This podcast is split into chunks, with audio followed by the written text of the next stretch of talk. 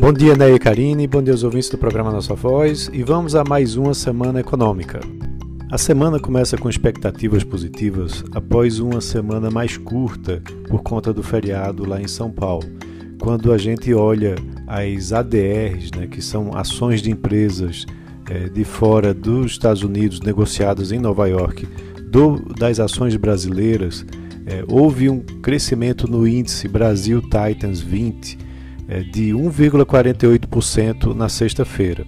Isso refletindo as expectativas positivas de retomada da bolsa, né, apesar desses temores que existem da variante Delta do coronavírus.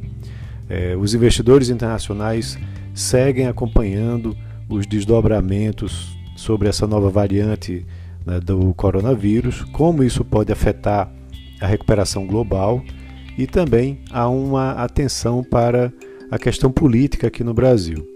Nessa semana teremos, em tese, a última semana do Congresso antes do recesso, que também traz uma atenção importante para os avanços na votação da Lei de Diretrizes Orçamentárias, a LDO. E claro, a CPI da Covid também segue sendo monitorada né, no mercado.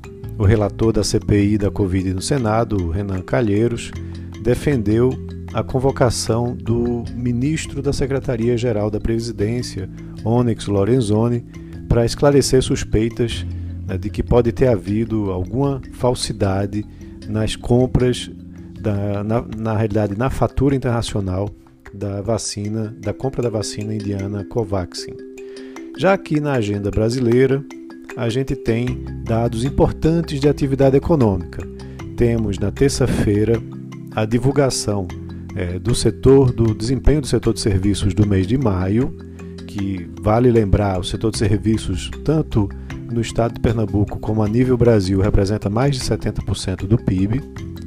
Isso vai ser divulgado na terça-feira pelo IBGE e na quarta-feira teremos a divulgação do IBCBR, né, que é divulgado pelo Banco Central e é considerada a prévia do PIB né, aqui do nosso país. Essa divulgação do IBCBR também vai ser referente ao mês de maio e a expectativa do mercado é que ambos apresentem crescimentos é, interessantes, importantes, porém na margem, né, acompanhando aí uma reabertura das atividades.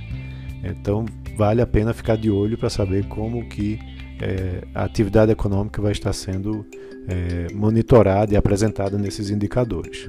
Na sexta-feira teremos a divulgação do IGP-10 de julho pela FGV, bem como o IPCS semanal, é, porém lá para sexta-feira.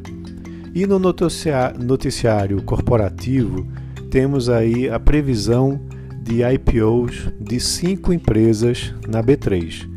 A Três Tentos, BBM Logística, SmartFit, CBA e Intersemente. Né? Então temos aí uma semana agitada de IPOs acontecendo. Na quinta-feira também será definido o preço por ação em oferta de ações feitas pela Melius. Né? E na sexta-feira, vale lembrar que temos vencimento de opções de ações na B3, o que traz também bastante volatilidade para o índice.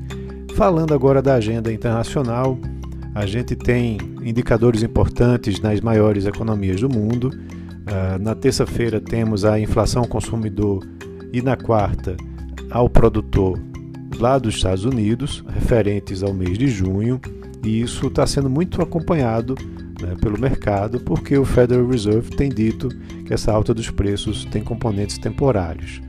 E na quarta-feira teremos a divulgação pelo Fed do livro bege, né, que mostra a situação da economia e as perspectivas para os próximos meses.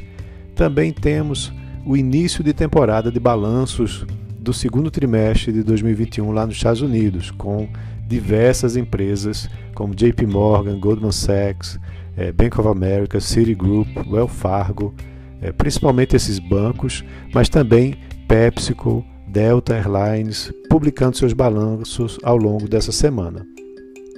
Também na China, na quarta-feira, teremos os dados do PIB do segundo trimestre, que deve mostrar uma desaceleração na comparação interanu interanual porque justamente há uma base de comparação mais elevada. Né? Vale lembrar que a China apresentou uma recuperação mais rápida é, e antecipada que os demais países.